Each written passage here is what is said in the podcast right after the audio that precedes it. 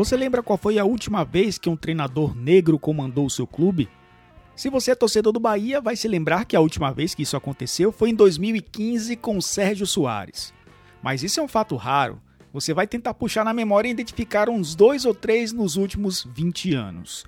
E Roger Machado, novo técnico do Bahia, está nesse pequeno grupo. É claro que esse episódio não fala só sobre técnicos negros no futebol brasileiro. Fala de história de vida, de técnica e tática, de gestão de grupo, mas também fala do que nossa sociedade pouco gosta de falar. Então, tome um pouco de chá com Roger Machado e chá comigo.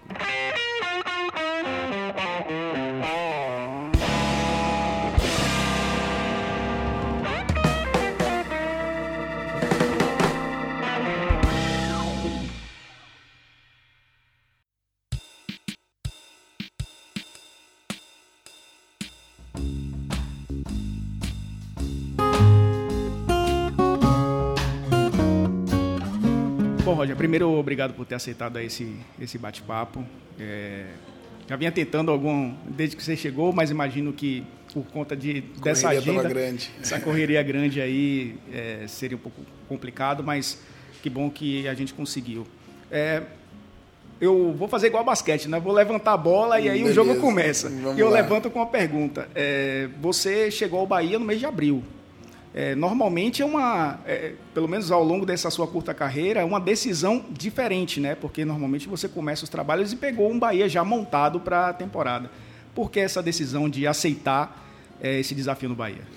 Hum, É um prazer, em primeiro lugar, estar conversando contigo e podendo contar um pouco né, da minha trajetória, da minha história dentro do campo. A bem da verdade, não, ah, ah, não iniciei assim, né? Minha primeira experiência ah, como treinador principal foi no Juventude, ah, passada metade do campeonato do campeonato regional. Ah, posteriormente a isso, né, eu iniciei um trabalho no Novo Hamburgo né, até, a, até, a, até o final do Campeonato Gaúcho e também peguei o Grêmio no início de, do início de um Campeonato Brasileiro na quinta rodada depois da saída do Felipão. Né, mas esse meu posicionamento em sempre que possível iniciar os trabalhos abrindo a temporada num clube, ele tem três importantes pilares ah, dentro dessa decisão. Né? Um, nenhum menos importante que o outro, né? mas, no primeiro lugar, né? por uma gestão de carreira, né? por entender que, que saindo e pegando trabalhos sucessivamente, depois uns depois dos outros, ah, eu com seis anos de, de como treinador principal, é bem provável que eu já poderia ter dado a volta no Brasil né? Verdade. Ah, pela, pelas mudanças constantes que a gente tem no futebol brasileiro, que a média são cinco meses ah, no cargo, né, um treinador de futebol. Um segundo, segundo pilar importante é, uma, é um posicionamento político e a contribuição que eu posso dar para, que eu acredito poder dar para para os profissionais eh, do campo, né, para os treinadores, à medida que eu desejo sempre eh, iniciar um trabalho e se porventura né, esse trabalho é interrompido hum, ah, ah, ah, mais avançado na temporada, eu imaginar ficar apenas com uma com um emprego no ano, né, para que se na se na via na via normal na mão da estrada, né, a gente não consegue né, ter a, a, pela pelo para mim é muito claro que pela pelo calendário que nós temos tu manter um treinador no cargo pela via inversa talvez a gente consiga eh, ter algum benefício né, de em ocupar apenas uma uma posição no ano né mas como eu disse isso é uma é um posicionamento meu né, entendo as urgências de cada profissional e em terceiro, né, uma questão familiar. Né, eu fui atleta durante 17 anos, hum, muito longe e decidi, juntamente com a minha esposa, deixar uh, para ter os filhos mais tarde, perto dos 30 anos, né, para que quando elas estivessem em idade escolar eu já tivesse novamente em Porto Alegre e não precisasse me mover Pois Ficar mais presente na vida dela. Né? Pois eu não tinha a intenção de me tornar treinador. Né? Porém, não tinha? Não, eu não tinha a intenção de me tornar treinador inicialmente. E aposentar ia ficar ah, ia voltar, da família, ia voltar a estudar como eu estudei, né? Para me formar em educação física, talvez atuar numa outra área, mas não tinha intenção imediata de me tornar treinador, né? Desejo talvez ou esperança, né, de, de permanecer no esporte tenha me movido para essa área, né? E então, como eu como eu me tornei treinador e, e, e é muito difícil você se locomover com a família nesses períodos que eu saio do clube eu quero viver a, a, a infância delas. Eu não abro mão disso. Né? Agora foram oito meses, nove meses em que eu vivi dioturnamente a rotina das minhas filhas, da minha família e pude conviver com com meus irmãos, né, com tios, né, com a minha mãe. Né, um, eu não tenho, não sinto a necessidade de, de, de estar constantemente envolvido dentro do esporte, mas quando estiver envolvido, está com 100% atuando em prol do, do futebol. Imagino que você tenha chegado, quando chegou a proposta para você do Bahia, você tenha observado o elenco que o Bahia tinha, né, e de repente o calendário que o Bahia vai ter em 2019, e isso tenha quebrado um pouco essa um pouco, né, digamos, desses três pilares que você citou aí para aceitar um trabalho. Foi, foi isso, acho que o, o, que o Bahia te oferece que deu essa, é, o, essa os, mudança para assumir é, alguma coisa em abril? Os dez, os, dez meses, os dez meses em casa já tinham me dado a sustentação de conviver com as minhas crianças. Já queria é, sair, que é, voltar para o é, campo. Já estava uh, vontade de atuar novamente na beira do campo. Né, o posicionamento político né, com relação a uma equipe por ano, ele, ele vai se, se manter, independente né, do que aconteça. Né.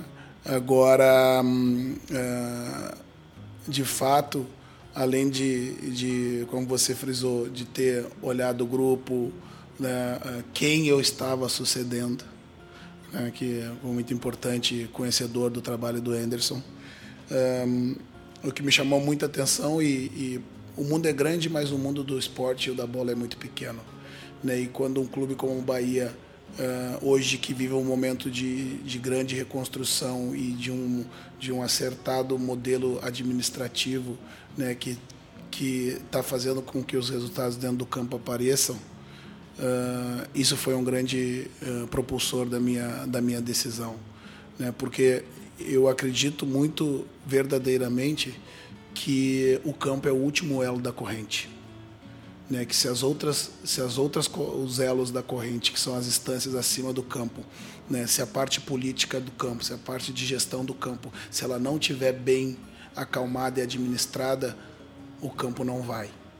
Né? E se as outras, se todas as outras esferas estiverem bem uh, uh, administrativamente, o campo vai de arrasto, né? Porque um, uh, é a última ponta né, dessa de toda essa estrutura, mas ela precisa, última ponta e mais importante, né, mas ela precisa estar tá muito bem administrada em cima. Então isso foi foi um fator muito importante associado evidentemente, né, como eu disse anteriormente, uh, ao grupo de trabalho e uh, e ao profissional que estava saindo, que estava me deixando também um, um belo trabalho bem organizado. É, você vê que o futebol dá algumas voltas, né? Você no Grêmio não foi exatamente, não foi imediatamente depois, mas você sucedeu um trabalho do Enderson. O Enderson deixou uma, foi... uma semente lá no, no Grêmio, até montou o departamento de inteligência, é, criou essa semente por lá. E é, eu saí, né? eu saí em 14 para ser treinador profissional quando o Anderson estava chegando. Né, que uh, foi depois da Copa do Mundo que eu entendia que haveria um movimento né, para uma renovação ou abriam-se algumas vagas para treinadores jovens e, e, imaginei que era o momento certo de, de me lançar como treinador principal. Né, eu voltei um ano depois, né, eu substituí, na, eu substituí o Filipão, Filipão né, no começo do Campeonato Brasileiro de 2015. E aí você, você citou uma coisa interessante, por exemplo, eu, é, quando comecei como jornalista, eu não quis ser jornalista esportivo, não passava pela minha cabeça passar é, conviver com futebol, a não ser por paixão mesmo na arquibancada. E acabei entrando nessa, nessa história de ser jornalista esportivo há 12 anos já nessa, nessa profissão. Você citou que não queria ser treinador e passou a vida inteira jogando bola. Né? E aí, de repente, você se torna técnico é, começa é, fazendo bons trabalhos no interior do Rio Grande do Sul, vai para o Grêmio, e aí é que aparece o Roger Machado, que é, talvez ficou um hiato aí da galera que te conhecia como jogador, como atleta, campeão da Copa do Brasil. Aí aparece o Roger Machado como treinador e um treinador com conceitos de futebol diferentes do que é aplicado, era aplicado inclusive no Rio Grande do Sul. Conversei com alguns jornalistas gaúchos na sua chegada aqui, até para entender o seu trabalho, e todos elogiam o seu trabalho. Até hoje diz que o, o, o, você transformou a forma do Grêmio jogar, que era aquela característica essencialmente gaúcha, de pegada, para um time mais técnico que hoje é visto, inclusive, aí América fora. Como foi essa sua... É, você decidiu ser treinador e decidiu ser treinador e quero ser técnico, mas não quero ser o treinador que vai jogar do jeito gaúcho. Vai, quero um time que jogue pois bonito. É. Na verdade, na verdade, eu acho que foi meio por exclusão. Né? Porque é uma coisa que eu sabia que quando eu parei de jogar, é, empresário não, eu não seria. É, dirigente, gestor, eu também não tinha essa certeza. Ou melhor, tinha certeza que não gostaria de ser. Mas, por incrível que pareça, meu primeiro, meu primeiro curso que eu fiz foi um curso de gestão esportiva né? Porque eu queria entender um pouco o que estava acima de mim, né? Além do campo, né? Você já, é né? já era formado em educação física? Não, antes da, antes da, ou não, conjuntamente ao início da faculdade de educação física, eu fiz um curso de gestão que se, que se estendeu por um ano, né? Dentro do internacional, um dos primeiros cursos de gestão que teve em Porto Alegre. E mas a minha motivação pela por ter ido para para a faculdade e ter escolhido educação física foi porque aí foi uma questão né, de muito mais de, de, de educação e de educar pelo exemplo as minhas filhas. Né? Faziam, faziam é, quase 20 anos que eu estava fora da escola, né? recém-aposentado do campo, com 34 anos, na idade que a maioria das outras profissões está começando a, a, a, se desenvolver e decolar. E, e sempre salientei que era muito importante estudar, né? mas como como eu ia provar e mostrar para minhas filhas que era importante estudar se o pai delas né, tinha se aposentado aos 34 anos com uma reserva financeira que permitisse né, uh, não trabalhar mais e sem, estudo. E sem estudar. Uh, então eu, eu decidi escolher educação física porque era o que estava muito perto do que eu fazia no campo né, como atleta. Né, porque eu digo até hoje, né, eu fui atleta jogador de futebol, né, eu só deixei de ser jogador, atleta eu continuo sendo. Né. E na faculdade uh, uh, eu tive a, a possibilidade de, de, de, teorizar toda a minha prática. Né, e foi muito importante esse período porque durante a minha carreira eu, tive, fui treinado por mais de 30 treinadores, aprendi com todos, né, com muitos como se fazer a coisa certa e com outros como não se fazer que talvez seja um, um, um dos maiores A gente aprende com erro, com um certeza. aprendizado, porque se a gente for aprender só com os nossos erros, nós vamos precisar de umas três vidas, né? Sim. É, e, hum, e foi muito importante porque uh, na faculdade eu gostava de um determinado tipo de trabalho físico porque eu, a minha característica fisiológica aceitava bem. Eu era um lateral. E se eu não tivesse isso, se eu não tivesse tido contato com fisiologia, com bioquímica, com treinamento, né, entender de pedagogia, de periodização, uh, de psicologia do esporte, né, eu tenho certeza que eu, hoje eu não teria essa linha de raciocínio que eu tenho ligada à ciência uh, muito forte, eu não teria.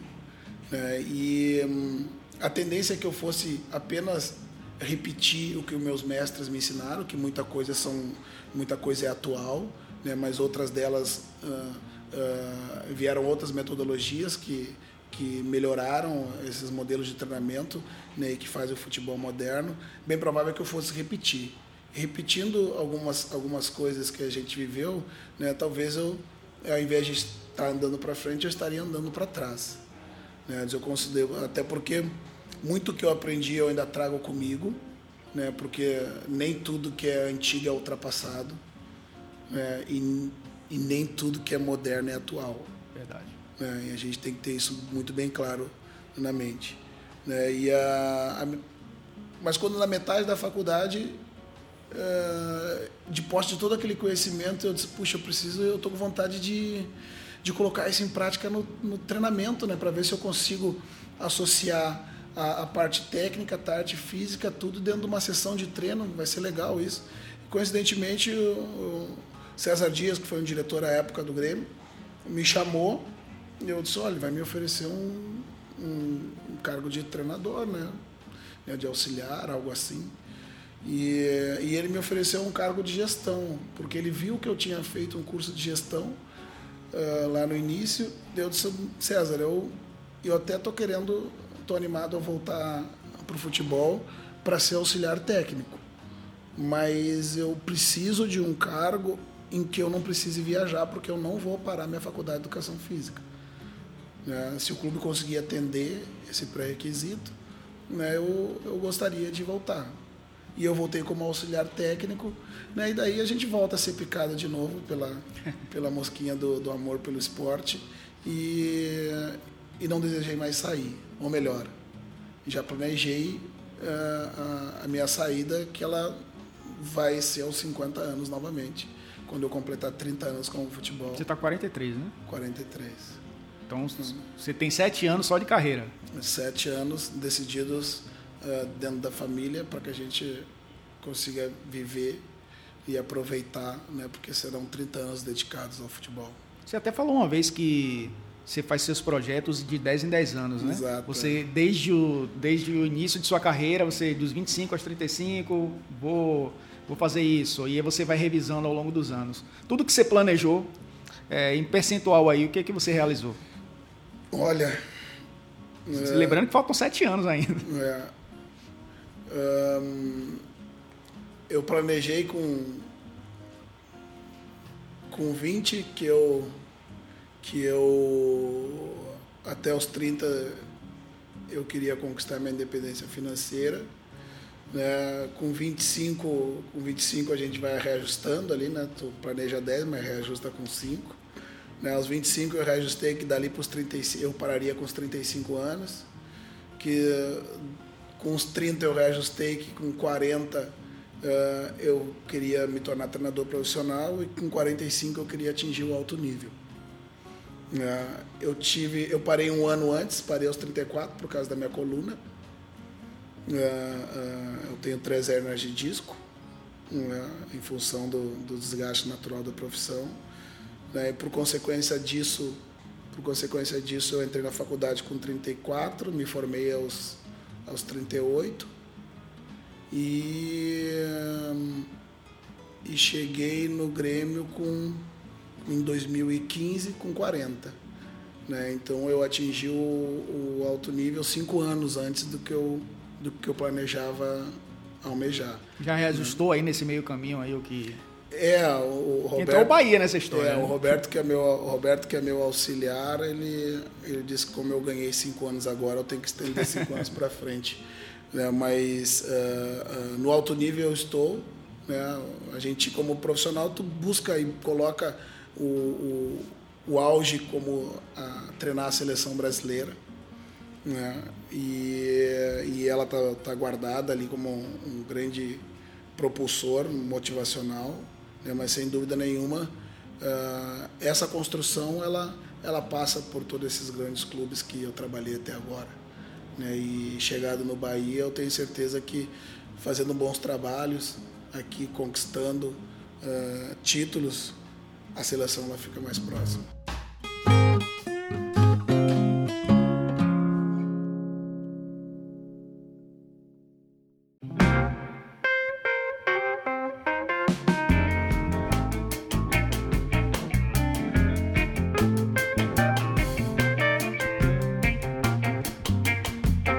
Então, a gente entrou, entrou na história do Bahia, né? É, quando você assumiu o Grêmio, é, o Grêmio tinha um bom elenco, mas é, esses jogadores ainda não haviam explodido, né? Muitos hoje são muito badalados, alguns foram negociados, alguns chegaram à seleção brasileira é, através do Tite. É, você chega no Bahia, claro que tem uma, uma projeção hoje menor. A gente está tá falando de um Grêmio campeão da Libertadores há dois anos, de um campeão do mundo, e a gente está falando de outro clube que é o Bahia em reconstrução, que teve quase ali a possibilidade de atingir esse patamar quando foi campeão em cima do Internacional em, em 88. Já tinha o Fazendão, já tinha uma estrutura, mas que talvez ali não tenha acompanhado a rota do progresso e estagnou. E agora está buscando isso. É, Dá para fazer uma relação daquele Grêmio que você pegou com esse Bahia? Porque eu não vou nem citar Palmeiras e Atlético, porque já foram talvez ali elencos mais bem estruturados, a, vinha uma sequência de trabalho, o Palmeiras com muito investimento.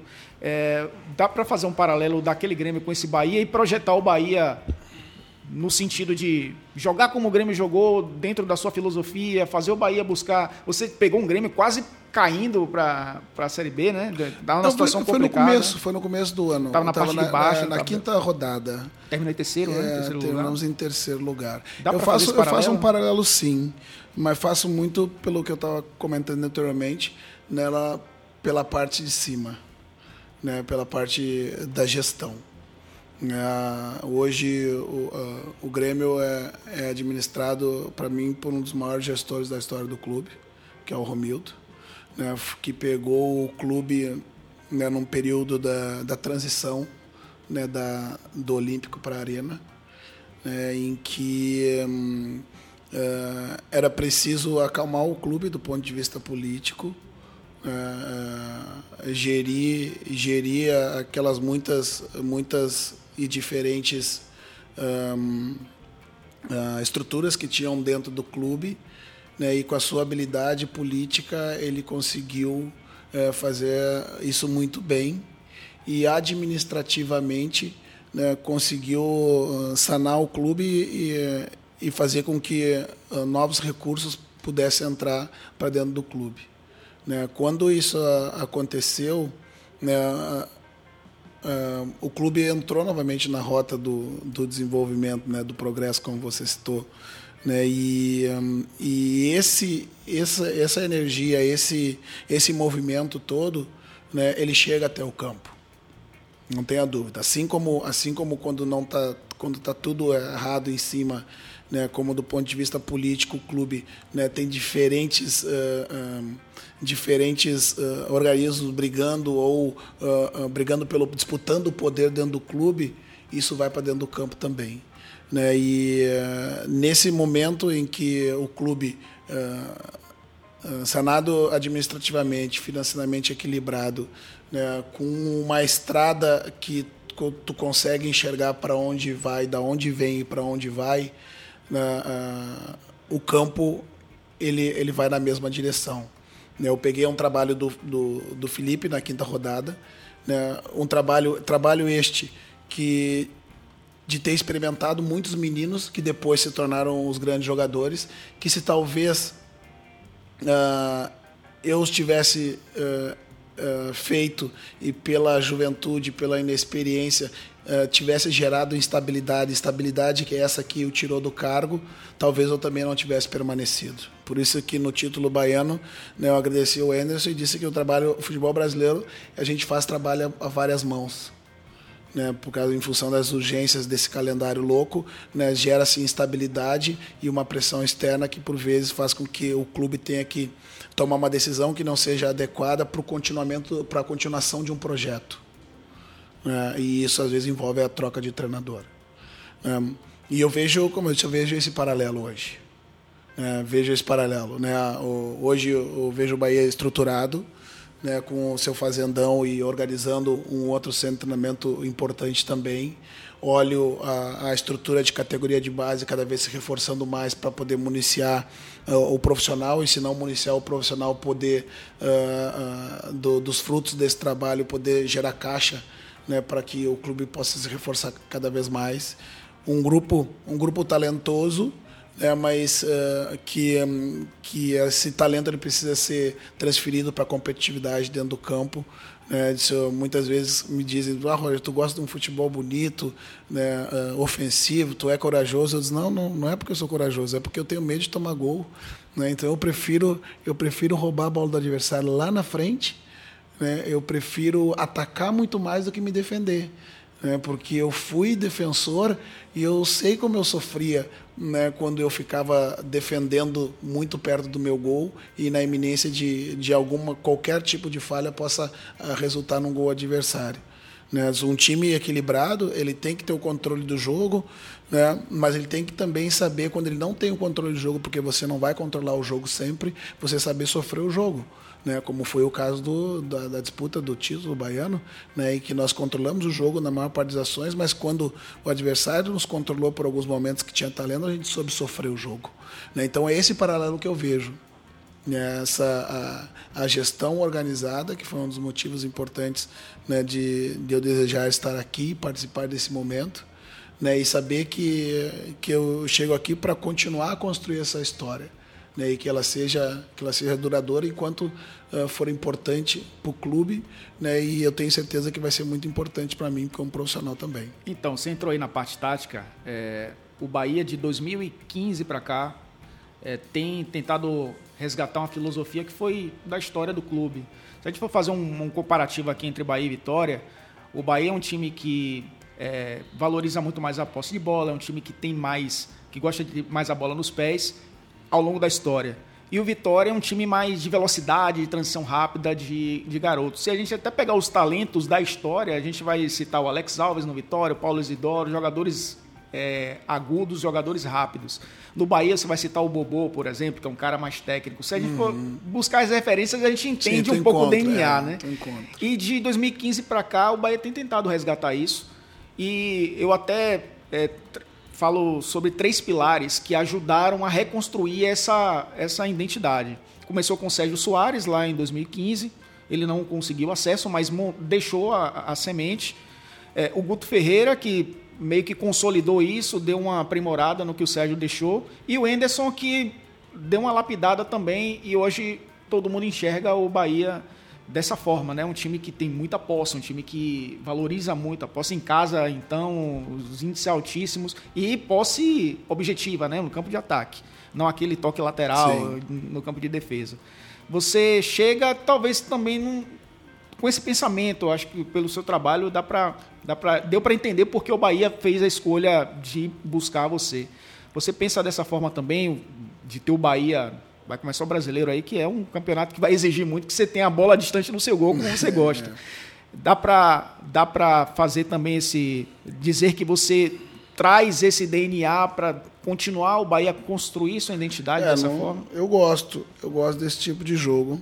É, porque eu gosto de jogo de posse, mas a posse ela tem que ser meio, ela não pode ser fim. Né? Ela é meio para que eu atinja o alvo. Né? O futebol como esporte coletivo, é o simbolismo de uma batalha e a disputa por território.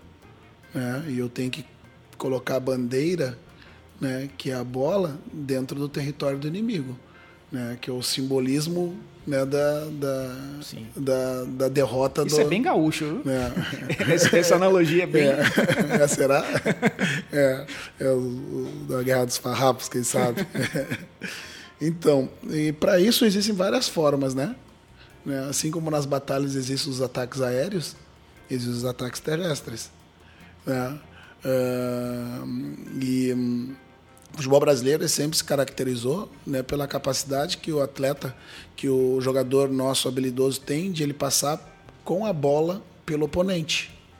Né? Foi isso que durante mais de 100 anos o Brasil foi uma referência no futebol mundial, né? O que, o que muito hoje gera questionamentos, né? Que a gente por vezes a tática está engessando o nosso jogador e tirando a criatividade. Eu não vejo muito dessa forma. Né? Eu vejo que uma estrutura tática bem montada é para libertar o talento, né? justamente para que ele seja criativo né? dentro das suas principais virtudes. Né? E um, eu ouvia há, há muito tempo atrás uma, uma expressão que, que norteia muito o meu trabalho, né? Que futebol brasileiro hoje a gente cruza aproximadamente 30 bolas para a área por jogo. Né? E, um, e um dia desses, um, um amigo meu, um pai de um amigo meu mais experiente, disse: Roger, eu não entendo muito isso. Né? Hoje a gente chega e cruza a bola de qualquer lugar do campo. Né? Ele até com a mão. Até com a mão, nós estamos cruzando, que virou um recurso.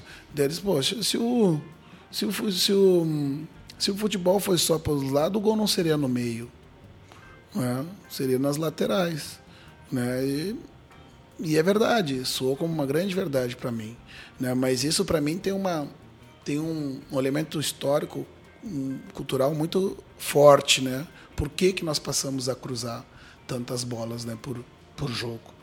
Né? Porque se a gente pegar abaixo da década de 80 ali, nós tínhamos um ponto esquerda, que ele era habilidoso né, e que passava com a bola pelo adversário. Nós tínhamos um ponta direita que tinha a vitória pessoal ou pela força ou pela velocidade. Nós tínhamos um centroavante que muitos deles não eram altos e só sabiam cabecear.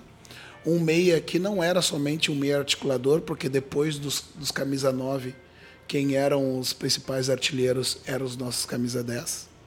Nós tínhamos um 8, que né, agora se dizem que é moderno, que faz o box to box, mas que fazia isso constantemente, porque esse 8 entrava por dentro do campo de ataque para empurrar o 10 para dentro da área. Né?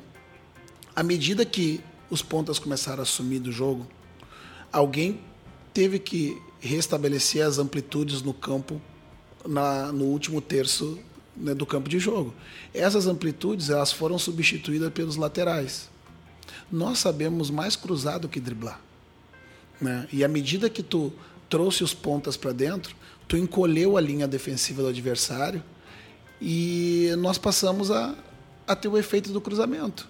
Abriu-se um corredor para os laterais. Abriu-se um corredor. Esses corredores que estavam trancados pelos pontas né? Porque haviam laterais que passavam naquela época, mas eram com menos frequência do que a gente tem hoje, né?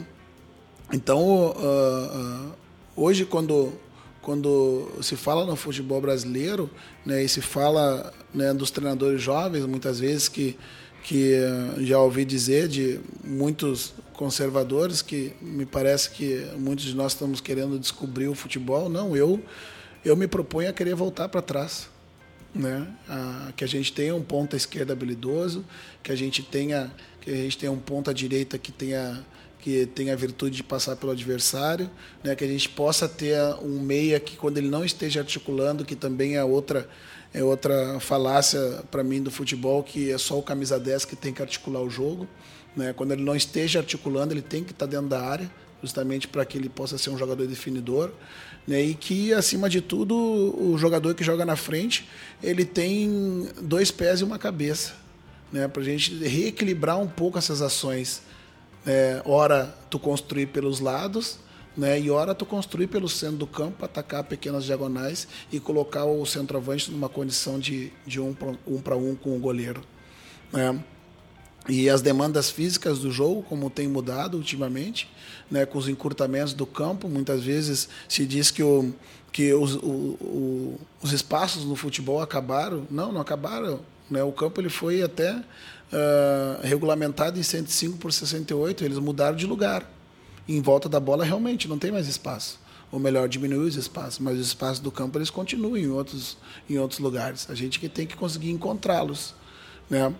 Mas o, esse movimento histórico né, que fez com que, quando o europeu percebeu que ele não iria levar vantagem e se ele desejasse competir na vitória pessoal com o nosso jogador de virtuosidade técnica, né, ele começou a se organizar em relação ao espaço, não mais em relação à bola né? justamente para que esse jogador habilidoso, quando ele passasse por um oponente, logo ao lado dele tivesse uma cobertura curta, impedindo o avanço desse, desse jogador.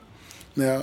E isso fez com que os nossos talentos tivessem né, mais dificuldade de, de drible e entrar para dentro do campo adversário. Né? O, que a gente, o que a gente precisa hoje, na minha opinião, como, como profissional do campo, é equilibrar essas duas variáveis. Né? Porque hum, a, na relação do jogo a gente tem três elementos: a bola, o espaço e o homem. Né? No modelo que nos reverenciou no mundo como o grande esplendor de futebol mundial, a referência sempre foi o homem. Né? Uh, o homem, a bola e, por último, o espaço. Né? O europeu conseguiu sobrepor e hoje acaba levando vantagem em muitos aspectos, é porque ele tem a referência do espaço. Inverteu a lugar. lógica, né? Ele inverteu a lógica, porque acredita que o espaço bem ocupado, o homem pode estar com a bola, mas ele não vai conseguir se mover bem. A gente tem que entender essa mudança e aceitá-la. Né, e conseguir descobrir mecanismo, mecanismo para que a gente consiga sobrepor. É o que? Se organizando também com relação ao espaço. Né, mas no ambiente profissional, eu consigo uh, uh, traduzir essa referência do espaço para o meu jogador. E há um, um problema que ele. Aí sim, eu, muitas vezes eu dou razão quando dizem que a gente, por vezes, uh, perde, está perdendo a capacidade de passar com a bola para o adversário. Quando você usa isso na sua formação, na formação dos jogadores, se você der a referência apenas do espaço para o jogador e não a referência do homem, eu vou gradativamente impedir aquele, que aquele menino que possa desenvolver habilidade use esse enfrentamento um contra um com o adversário. Aí sim nós vamos deixar de ser habilidoso. Né? Então, na formação é muito importante a gente ter essa reflexão. Né? Se eu hoje sou o diretor de uma categoria de base, parte da temporada eles vão fazer marcação encaixada e parte da temporada eles vão fazer marcação zona. Né? Para quê? Para que quando ele chegue no profissional, ele saiba o que eu quero, que eu estou falando referente à zona, mas que ele não perca a capacidade de enfrentar o oponente e passar com ele, por ele com a bola. E isso gera dois tipos de profissionais: aqueles que passam pela bola e aqueles que não deixam passar. Né? Então é muito importante essa experiência e justamente no momento que o menino está se desenvolvendo, né? A janela das, da aquisição das, das, capacidades e habilidades motoras, ela é feita justamente nesse momento. Né? E hoje cada vez mais cedo o jogador entra para dentro do clube. Né? A gente tem que cuidar muito da metodologia que a gente coloca lá embaixo. Né? Que eu costumo dizer, eu cheguei no Grêmio com 16 para 17 anos, quase com 17 anos. Não foi o, o Grêmio só me especializou como jogador. É, eu aprendi a jogar futebol na rua. Né? E hum, muita, muitos uh, dizem que, que nós, mais treinadores mais jovens, fomos, fomos beber de outras fontes né, para uh, aprender sobre futebol, nos atualizar para futebol. Uh, e é verdade, mas é verdade porque a gente não escreve. Né? A gente não escreve sobre futebol, a gente escreve sobre grandes equipes, sobre grandes ilos, sobre histórias de grandes de grandes estádios. O futebol brasileiro não tem uma bibliografia de, de, de, de tática, tática, É, uma de tática ela é muito pouca. Né? E falam que, né, que, que se acessou muita literatura portuguesa, claro. Sim. Quem não consegue ler outra, outro idioma vai procurar na literatura portuguesa. Que os é portugueses escrevem bem. Né? Então a gente não tem que ter medo né, do, do que é escrito lá fora. Até porque, de fato, a maioria veio beber da nossa água. Né? Veio beber da nossa fonte foi lá e, e desenvolveu metodologias diferentes, né, uh, trazendo tanto a ciência para o lado, né, porque o futebol, o futebol também é um esporte extremamente conservador, né, muito resistente à questão da, da, da ciência, né. O meu trabalho de conclusão na faculdade, ele foi ele foi sob análise de desempenho, né, porque o futebol ele é de, de variáveis muito abertas, mas algumas delas tu pode controlar e nós temos o dever de tentar controlá-las. Outras que tu não pode controlar, você a, a, aceita a, com um pouco mais de facilidade quando você controla algumas. Né? Só é, pegando essa questão do espaço para não, não perder a linha do raciocínio, o futebol brasileiro ele evoluiu muita coisa. Às vezes a gente fecha os olhos, mas tem algumas evoluções. Uma delas é o, o, futebol brasileiro ele tem conseguido sair um pouco mais do campo de defesa quando o time faz a pressão alta. Então sai com mais velocidade, sai com mais rapidez, consegue sair tocando a bola, porque antigamente eram as, eram as ligações diretas. A gente já vê muito time conseguindo fugir de pressão. Algumas transições também já é, bem consolidadas, mas acho que a grande dificuldade hoje é entrar no último terço. Ali times se fecham e talvez esteja faltando essa essência que você falou do cara do um contra um, do drible, da abertura de espaço, do um finalizador. É, é o grande desafio do treinador hoje, brasileiro, é filtrar, entrar nessa, nessas barreiras que estão sendo criadas aí no. É, é mas o, o sair lá de trás do press ele está muito ligado a, a, a, a tu ter uma organização que te permita manter a posse da bola, né? E enganar, o adversário. Né? Nos cursos da CBF lá que a gente está fazendo, eu estou na licença Pro já, muitas, muitas discussões né, saudáveis a gente tem com relação a isso, que muitas vezes se entende que para fazer um jogo de posse você precisa de obrigatoriamente ter jogadores exímios, exímios passadores. Eu acredito nisso, mas também eu acredito que você precisa ter uma organização racional do terreno de jogo, né, ao ponto que permitam que as, essas conexões elas estejam próximas para você conseguir manter a posse. Quando eu chego no eu cheguei aqui no Bahia e eh, reuni os atletas, a primeira coisa que eu disse para eles é que vocês eles iam gostar muito do do meu modelo de jogo, né, que é a metodologia que eu criei, que é o que eles mais gostavam de fazer.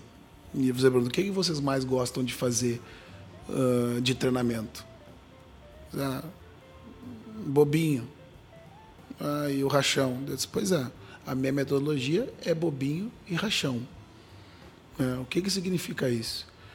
Uh, eu preciso, uh, quando eles fazem o, esse bobinho dentro do campo, muitas vezes a gente faz atividades que a gente nem sabe para que, que elas, elas, elas acabam servindo. Né? Quando eu mantenho uma forma circular no campo de jogo e coloco o adversário por dentro dela, eu tenho conexões pela periferia para que eu mantenha a posse pela periferia do campo. Uh, só que eu não tenho as conexões por dentro, porque naquele bobinho que eles fazem, não só está o adversário por dentro, né? Sim. Se tu uh, pegar uma figura aérea né, do, do, de um time de posse, uh, tu vai perceber que ela é um grande círculo gigante móvel, né, que é uma estrutura de sete jogadores por fora e três jogadores por dentro. Estava no treino aqui?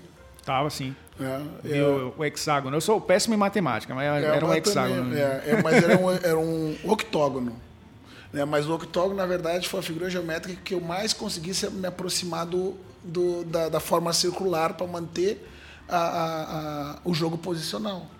Mas, então, tu tem essa forma circular no campo te permite manter a circulação por, pela periferia. Então são sete jogadores pela periferia e três jogadores pelo centro do campo que se aproximam das periferias para ser as conexões do dentro e fora. Porque a ideia do que eu gosto de fazer é tu induzir a um jogo de amplitude para tu ganhar o meio né, e justamente atacar essas profundidades, né, porque vai ter um ponto esquerdo aberto puxando a linha e vai ter um ponto direito aberto puxando o outro lateral. O meio ele vai estar aberto. Né?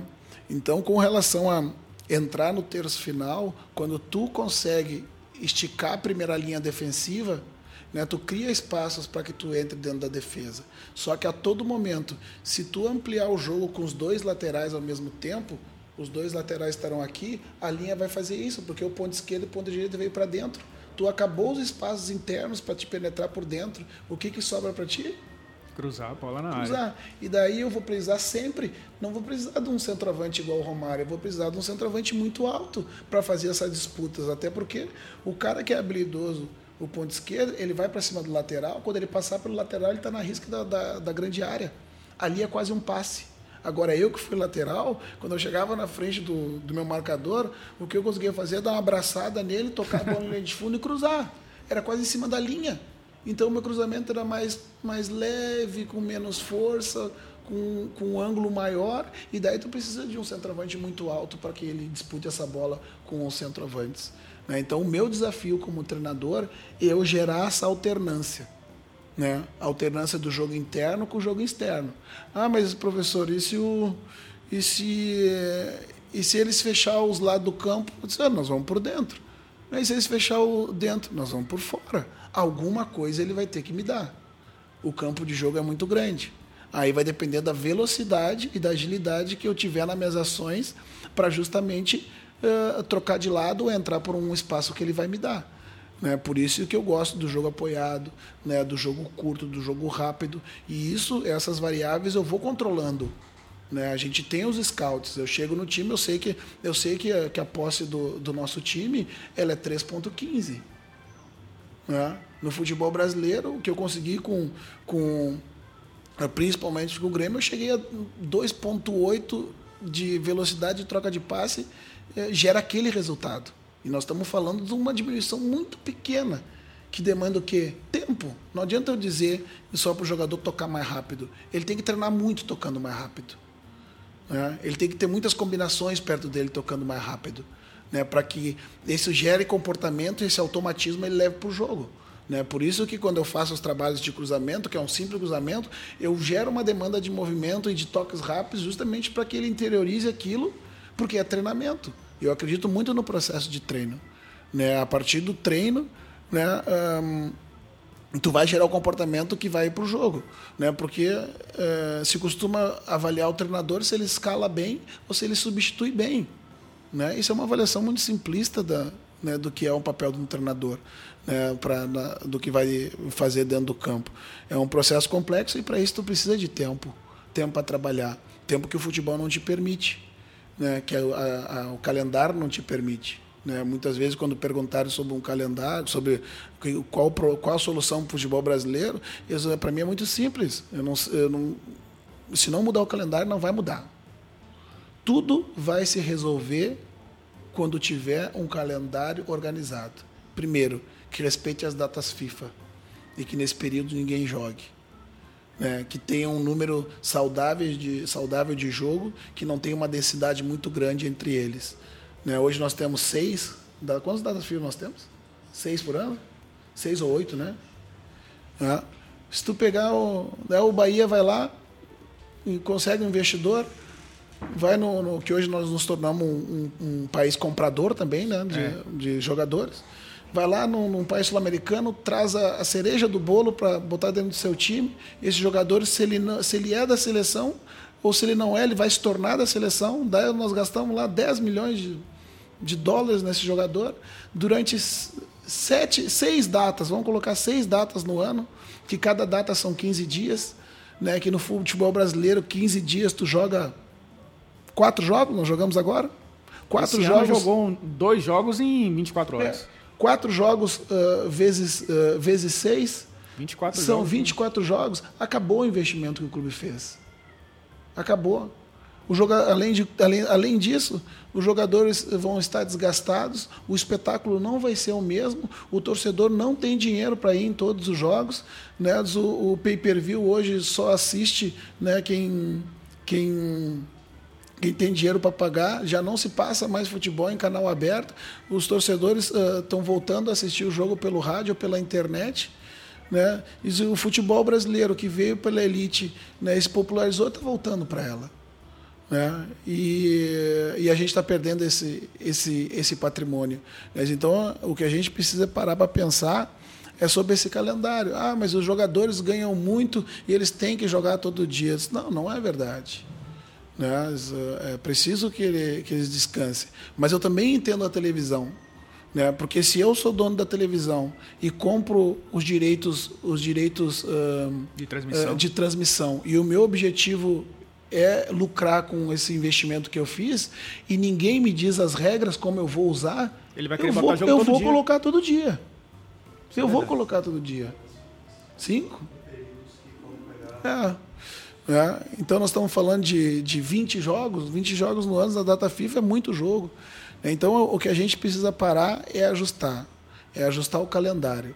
Né, respeitar as datas FIFA que não há jogo, né, ter um período de base né, para que o para que uh, no começo tu consiga uh, uh, estruturar fisicamente, taticamente, tecnicamente o jogador. Haja vista o que nós vivemos hoje aqui no Bahia nesse começo de ano né, com o Anderson. E eu tenho certeza absoluta que, que a, a pressão pela, pela, pelos, pelos resultados no começo da temporada gerou uma, uma insatisfação que, que, que acabou com, com ele deixando o cargo.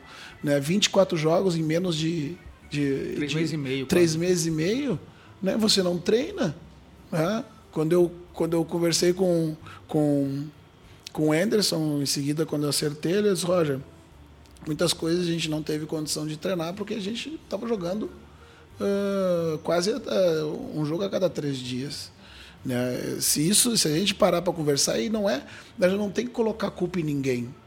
Né? Se a gente uh, conseguir sentar todo mundo numa mesa, aqueles envolvidos né, com, com futebol, como, ou seja como ou seja como produto, ou seja como esporte, ou seja como patrimônio como patrimônio cultural, a gente decide isso. Mas precisa de um pouco de boa vontade de cada lado.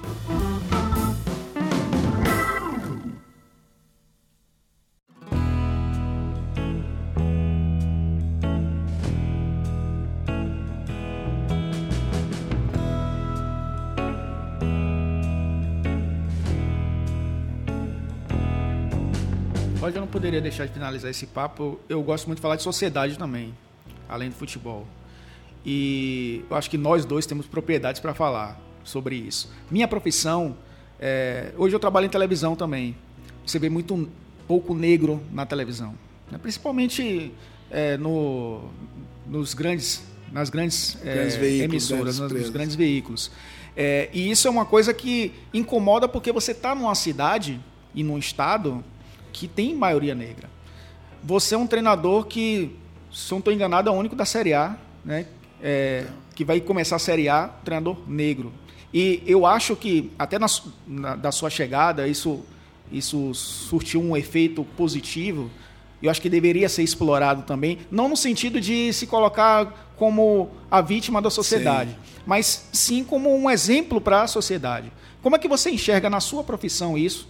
É muito é, é, de um do Bahia da década de 80 para cá você conta nos dedos. A gente teve o Sérgio Soares recentemente mas teve o Lula Pereira o, é, que, o Cristóvão Borges. Você vai contar esses esses caras né? O Givanildo é, o, o, o, o Márcio que teve aqui também recentemente é, Mauro Fernandes perdão e é um, um mercado restrito também para os treinadores. Como é que você enxerga isso, vindo para cá, vendo o Bahia fazendo todas essas ações também é, de eu, identidade? Eu, outra coisa que me deixou muito feliz foi chegar no Bahia e, e, e rapidamente perceber que o Bahia tem um engajamento social muito grande.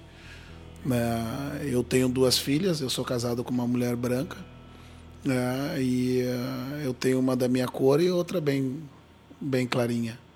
É, e a gente é, luta e reforça muito o empoderamento das duas, né, com relação a, a, né, a, a, mulher, com relação a, ao negro, né, com relação a, posicionamentos né, com o que diz respeito às minorias. Né, e esse é um outro ponto que, no mínimo, a gente tem que parar para conversar. Né, entender, entender por quê. Né, por que, que por que, que grandes uh, uh, personalidades desfilaram seu talento no campo né? e hoje uh, não há não há no, no, como treinador ou como gestores né, negros que foram referências no campo com a bola nos pés é né? um aspecto que para mim ele ele não tenha dúvida que há socialmente né, algo a ser algo a ser revisto né? Mas e, e que culturalmente a gente precisa evoluir né, no que diz respeito a algumas questões importantes. Né? O Bahia hoje está posicionado nesse, nesse, nesse momento é, histórico né, que nós vivemos, né, não tenho dúvida que é um propulsor de todas essas ideias, né, de todos esses relevantes assuntos que a gente discute hoje em dia. Né? Eu, como, como, como treinador de futebol, muitas vezes, né, quando uh, uh, perguntado, né, e eu questionava algumas uh, algumas questões relacionadas a isso por não ter um, não ter muitos negros nisso, mas eu já ouvi, eu já mas mas tu não é negro, né? Porque Sério? tu tem o nariz fino e teu cabelo é não é enrolado. Eu disse não, eu sou negro sim, né? Eu sou negro sim, a minha origem é africana, né? E uh, miscigenada, né? Por por outras tantas etnias né, que o Brasil recebeu de, de portas abertas. Né? Mas uh, essa, eu não tenho a resposta. Né? Mas eu gostaria de discutir sobre isso. O futebol duvida da capacidade de liderança do negro? Porque não. se ele decide no campo, ele pode decidir fora dele também. Né? Já me perguntei a respeito disso. Sabe que uh, uh, um dia desses eu pensei e vi, porque o ano passado teve uma, uma, uma, uma reportagem muito bonita falando sobre o goleiro negro. Né, e na reportagem feita por acho que dois jornalistas uh, paulistas, né, que eu fiz questão de, de, de dar os parabéns pelo posicionamento e pelo resgate histórico, né, onde dizia que né, no passado né, não se tinha um, um, goleiro negro ou em posições defensivas, jogadores negros, porque eram de posições de mais responsabilidade. Né, e, a, e a irreverência, a malandragem era, era destinada aos jogadores de frente, né, que aí os negros os negros podiam uh, uh, fazer uso muito bem disso, né? E uh, o que eu me pergunto muitas vezes é será que será que os cargos de gestão ou de treinador eles estão eles estão ligados às capacidades uh, racionais e não às habilidades físicas, né? Que é o que era destinado aos aos, aos jogadores, né? E talvez por isso uh, haja uma resistência, né? entendendo pela, pela, pela sua ótica né? da, da pouca capacidade de, de, de gerir, né? como, como uh, uh, em alguns momentos, em alguns momentos também é colocada em dúvida a minha, a, a minha capacidade de gestão, né? que de eu ter saído de outros, de outros trabalhos com um percentual alto. Você né? perdeu o grupo e por isso saiu. É, tu, sai do, tu sai com um percentual alto de aproveitamento né? e, e se deseja procurar uh, motivos, porque os, o campo não explica a saída. Né, e se deseja procurar em outro, em outro, em outro lugar o motivo da, o motivo da saída e que na verdade talvez ela não esteja ligada né, com, a, com a incapacidade do lado de cá, né? esteja ligado muito mais com, com outro tipo de movimento. Né? Mas, novamente, eu não tenho as respostas. Né? Eu tenho algumas dúvidas, algumas delas eu acabei de compartilhar, mas eu gostaria de que a gente pudesse discutir pelo menos esse assunto. Né? Esse porquê né, que grandes personalidades que, que frequentaram o campo com muita maestria né, e uh, hoje uh, não conseguem uh, espaço como treinador ou como gestor. Ou a gente vai ter que admitir que, que se há menos capacidade e que não é o caso. Conte comigo para essa discussão. Roger, é, a gente está finalizando primeiro, boas-vindas, né? Acho que é o primeiro contato, assim, esse papo, boas-vindas, que esses sete anos aí você possa rever. Eu sei que tem família, suas filhas vão crescer, vão ficar maior de idade, vão seguir suas vidas, você vai ficar o vovôzão lá em, em casa, né? Tem que trabalhar. Tem, muito, tem muita gente aí boa com mais de 50 trabalhando, que você possa rever, porque você tem muito a contribuir para o futebol e que o Bahia também possa aproveitar, você possa aproveitar o Bahia, em primeiro lugar, a instituição sempre acima de qualquer pessoa, né? Mas que, você, que o Bahia também possa aproveitar suas ideias e que você passe um bom tempo aqui também compartilhando elas com a gente. Muito obrigado, foi, como você disse, não era uma entrevista, eu acho que foi um bate-papo gostoso. É, dessa forma eu gosto de falar de futebol e outros aspectos assim né, se tivesse uma cervejinha ainda, a gente ia ter a noite. Eu ia na água, né? um vinhozinho seria bom também. É, muito obrigado. Obrigado pelo espaço. Obrigado a você por acompanhar mais um episódio do Chá Comigo. Aproveite esse momento para seguir o podcast onde quer que você esteja ouvindo agora. Assim você fica sabendo quando uma edição nova vai ao ar. Então, te espero na próxima. Tchau, tchau.